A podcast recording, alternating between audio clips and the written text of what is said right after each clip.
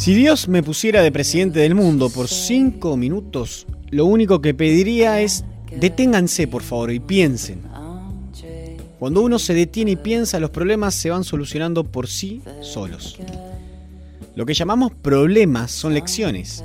Si lo tomo como un problema, me agobia la furia o el miedo. Si lo tomo como una lección, es una provocación a mi voluntad y voy a salir. Póngase a pensar cuántas cosas tiene en su casa que no usa. ¿Por qué tiene que correr tanto para pagar una casa que si no ocupa porque está todo el día afuera? Tenemos autos para movernos en una sola ciudad, tenemos televisores para no sentarnos a leer los buenos autores o a pensar. Siempre estamos dependiendo de alguien.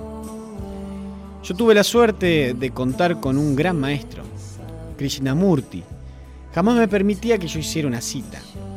En esa época hacían una cosa que es muy típica entre los argentinos. Nosotros somos extremadamente analistas, a veces exagerada y confusamente analistas.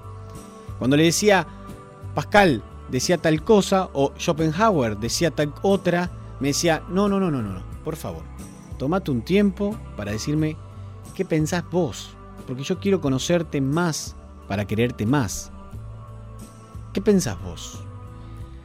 Y a la media hora me decía, siempre me preguntás lo que ya sabías. El hombre nace sabiendo todo, lo que pasa es que después lo olvida con la mala información. Dios no deja a nadie cuando nace, le da todos los elementos que son necesarios para vivir.